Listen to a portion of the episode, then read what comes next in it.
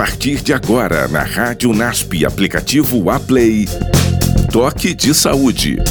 Um bate-papo para a promoção do seu bem-estar. Podcast do projeto de extensão do Programa de Mestrado em Promoção da Saúde do NASP Campus São Paulo.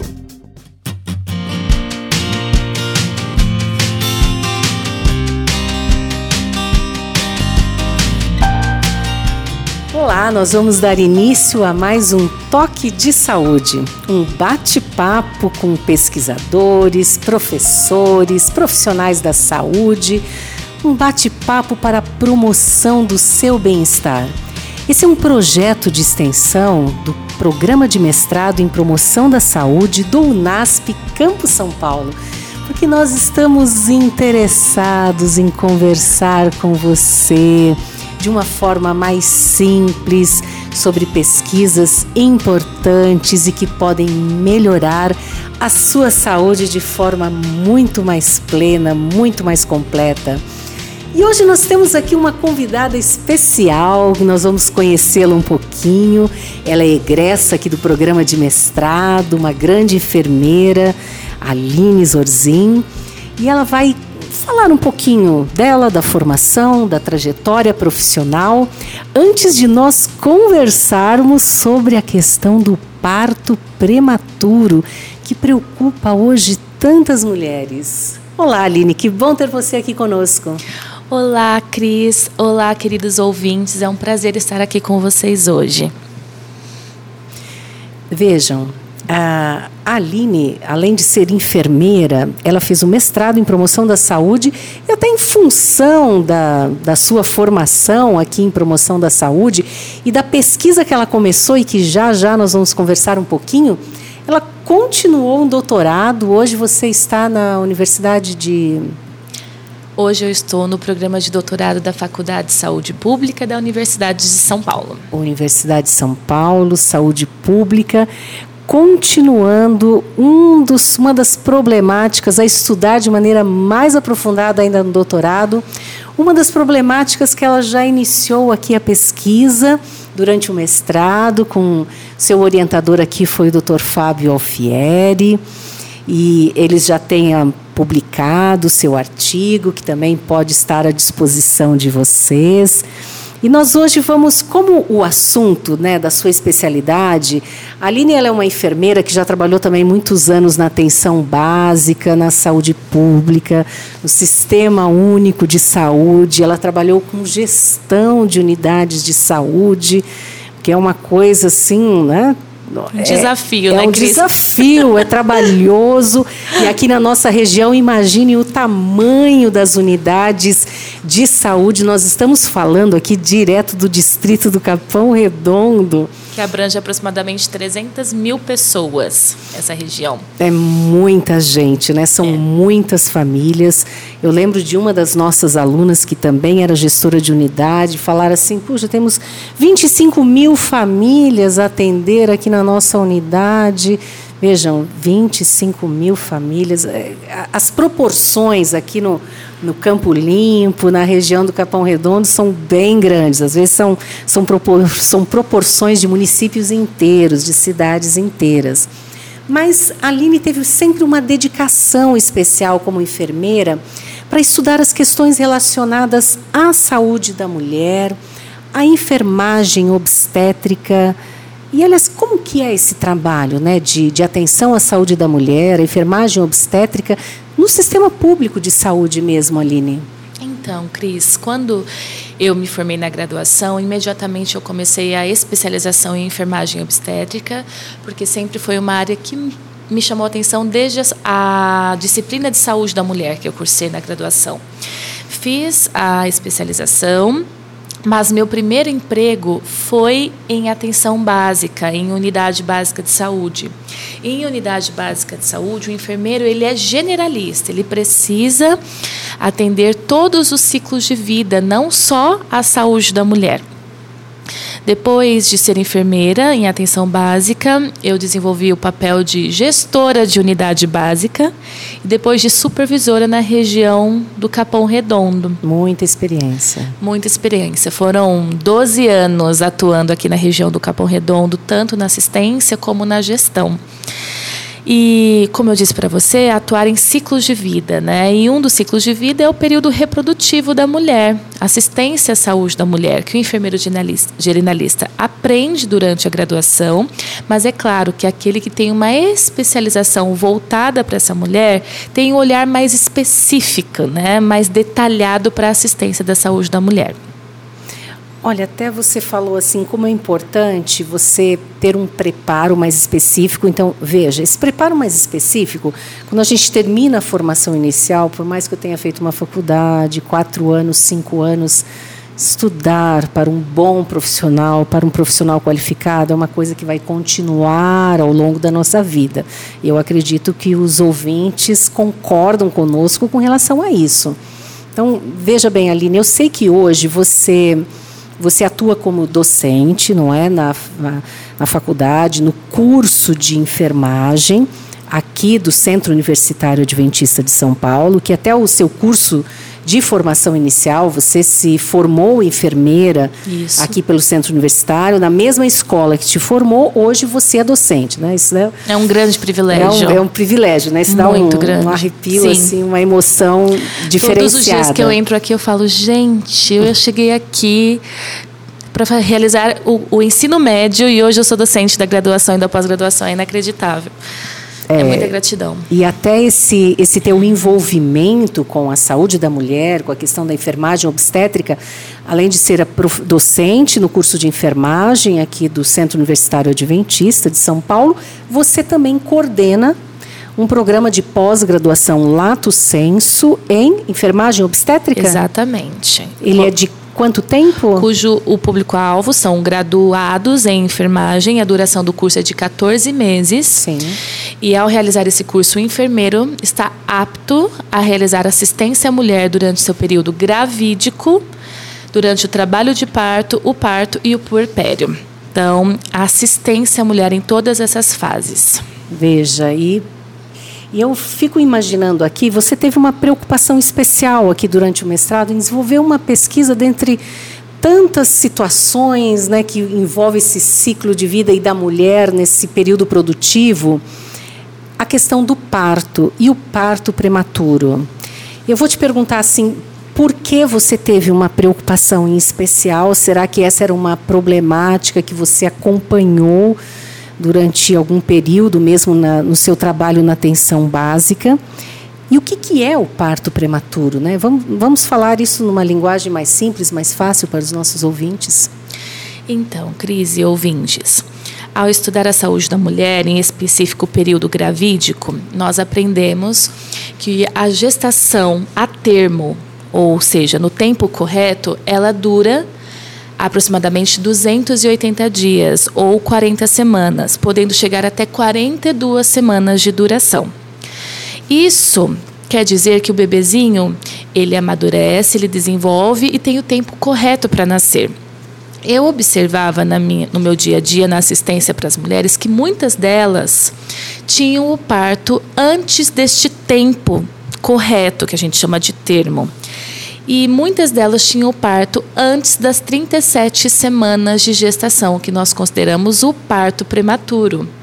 E essas mulheres que tinham o parto prematuro tinham maior tempo de internação pós-parto, os bebês não tinham alta com ela e alguns chegavam até a óbito, a infelizmente falecer. E nós que prestamos assistência à saúde, queremos que o resultado final seja uma paciente saudável junto com o seu bebezinho. A gente realiza o pré-natal, cuida dela desde o momento que ela fica sabendo do resultado positivo, a gente quer que ela volte para casa com o bebezinho saudável e ela saudável. Então isso me intrigava, eu falava. Quem são essas mulheres? Por que, que elas estão parindo antes da hora? O que eu, como profissional e educadora, posso fazer para prestar o atendimento adequado durante o período gravídico para que ela não tenha o parto prematuro? Por isso me despertou essa curiosidade para realizar essa pesquisa. Porque hoje, 30 milhões de mulheres no mundo têm parto prematuro. Muita coisa. Muita coisa. Em 2017, 2,5 milhões de bebês morreram hum. decorrentes do parto prematuro. No nosso país hoje, um a cada quatro óbitos acontecem entre a primeira e a 24 horas de vida, devido ao parto prematuro. Então, os números mostram que há um grande número de partos prematuros e, decorrência disso, óbitos, óbitos neonatais, que é o que a gente não deseja para o futuro da saúde. Então, então, isso é uma problemática, não é? Você se debruçou aqui nessa região, na zona sul da cidade de São Paulo, mas essa é uma problemática mundial em que muitos bebês e muitas mães que estão nesse período produtivo estão tendo a sua saúde tremendamente afetada, também com essa questão do parto, né? não conseguir ser realizado no tempo correto. Exatamente. Agora eu fico imaginando. Bom, você estudou um grupo de mães aqui da, da Zona Sul da cidade de São Paulo, um grupo de 122 mulheres. 122 mulheres, Isso. não é? Então você acompanhou 122 mulheres. Você havia comentado aqui comigo que eram de aproximadamente 12 unidades de saúde aqui da Zona Sul. Isso. Então, mulheres que tiveram parto prematuro de muitas regiões. É, vocês fizeram esse estudo no ano de 2013. Isso. E aí vocês conseguiram observar algumas coisas em comum entre essas mulheres pesquisadas aqui. Isso mesmo, Cris. Então, nós pegamos todas as mulheres que tiveram parto prematuro nas 12 unidades básicas do distrito do Capão Redondo no ano de 2013. 122 mulheres aceitaram participar da nossa pesquisa. E quais foram as principais características levantadas? Em primeiro lugar, as características sociais, demográficas dessas mulheres. Então, a maioria delas tiveram parto prematuro aos 25 anos de idade. Então, é uma idade jovem, onde a gente considera que é o período mais fértil da mulher, entre os 20 e 24 anos. Então, bem aproximado a esta idade. Você considera, assim, um período ideal? Exatamente, onde ela está no auge da sua reprodução. Então, 25 anos considera-se uma idade jovem. A raça dessas mulheres, a maioria eram da raça parda, tinham estudado até o ensino médio completo, eram solteiras, não trabalhavam, conviviam com os familiares e a renda desses familiares girava em torno de dois a três salários mínimos. E a média de pessoas por família era de quatro pessoas convivendo com esse salário. Em relação aos antecedentes familiares dessas mulheres, muitas referiram que os seus pais, mãe e pai, tinham histórias de hipertensão. Logo, algumas delas apresentaram também história de hipertensão. E essa história de hipertensão mostrou para gente uma grande relação com a prematuridade. Então, se eu, te, se eu tive o diagnóstico de hipertensão durante a gestação, eu tenho uma maior probabilidade de ter o meu parto prematuro. E olha, Aline, nós até conversamos às vezes com outros profissionais da saúde, a hipertensão parece sempre ter uma prevalência maior entre pessoas de maior idade. Você está trazendo um dado de pessoas absolutamente jovens que estavam tendo ali o seu estavam num período produtivo, de, reprodutivo, mulheres e já hipertensas. Sabe, ou de famílias hipertensas. Esse é um dado muito importante, Cris, porque hoje a principal causa de morte em mulheres, morte materna, é devido às crises hipertensivas. Ou seja, hoje mulheres morrem devido às crises hipertensivas no período materno. Então, entende que uma informação é, confirma a outra. A hipertensão não está só ligada à morte, mas ao nascimento antes do tempo correto. Hoje, as principais ações durante o pré-natal é a vigilância na, em relação à pressão arterial. Então, a gestante que não tem o estilo de vida adequado, a dieta adequada, a prática dos exercícios físicos, o controle nutricional, ela está mais apta a desenvolver a hipertensão durante a gestação, logo a falecer se não for monitorada, logo a ter o parto prematuro também. Olha, está aí um alerta claro, lúcido. Estamos aqui com essa enfermeira, pesquisadora, professora Aline Zorzin. E ela trouxe aqui mulheres, atenção, e vocês também, companheiros, todos que estão ouvindo a rádio, não é, que estão próximos, né? Tem uma mulher na sua casa que precisa ser bem cuidada, gente, vamos estar mais alertas. Suas amigas, puxa vida, são então muitas mulheres que estão sofrendo com a questão da hipertensão arterial e muitas outras coisas relacionadas, né? O nosso estilo de vida, as escolhas que nós estamos fazendo, seja do exercício, da alimentação, do estresse, do repouso, do não repouso, do lazer, a forma como encaramos o nosso trabalho, as relações interpessoais, tantos aspectos que nos cercam e que vão compor a nossa saúde como um todo estão ali influenciando diretamente várias questões da vida e o nascimento de novas vidas, né? O parto prematuro tendo influência direta desses aspectos, não é, Aline? O que chama mais atenção, Cris, é que a hipertensão nós chamamos de causa evitável. Evitável. Porque ela precisa ser rastreada, diagnosticada e tratada durante a assistência pré-natal. Então, quando tem uma assistência pré-natal segura, Uhum. Essa mulher é diagnosticada precocemente. As ações, os mecanismos de ações para controle dessa patologia devem ser é, instigados, incentivados para que ela não faleça. Então, síndromes hipertensivas como maior causa de morte materna hoje no nosso país é um indicativo que a assistência pré-natal não está não sendo adequada, adequada. Infelizmente. Então, a questão do parto prematuro pode estar também bem relacionada a como nós fizemos ou não de forma adequada o período pré-natal. Com certeza. E hoje, o, o que seria o seu conselho, com a experiência que você tem no sistema de saúde, como nós deveríamos estar acompanhando de forma adequada. Então, eu fiquei sabendo, lá fiz o meu teste de gravidez e tive aqui a notícia. A partir daí, o que eu devo fazer ali? O que é importante? A primeira consulta garante o sucesso do pré-natal. Então, a captação dessa mulher ela precisa ser precoce. Nós dizemos precoce antes das 13 semanas, 12, 13 semanas de gestação. Quanto antes essa mulher for diagnosticada como gestante, mais rápido inicia-se o pré-natal, os exames são solicitados, diagnostica-se alguma patologia com mais rapidez e agilidade. Olha que importante. E intervém-se é certo essa palavra? Faz a intervenção. Mas de qualquer forma. o Minha que vai acontecer? aqui na frente. Ela vai procurar uma unidade de saúde. Isso mesmo. Isso eu vou direto na UBS? Direto na UBS. A mulher suspeitou que está gestante, hum. todas as unidades possuem teste rápido de gravidez. Ah, não sabia. Se ela está com uma menorreia, que a gente chama, que é a ausência da menstruação, por 15 dias, faça o teste imediatamente. Dando positivo, a primeira consulta já é realizada no mesmo momento. Isto é o ideal, é o que deveria acontecer em todo o território nacional. Infelizmente, algumas unidades não têm essa organização.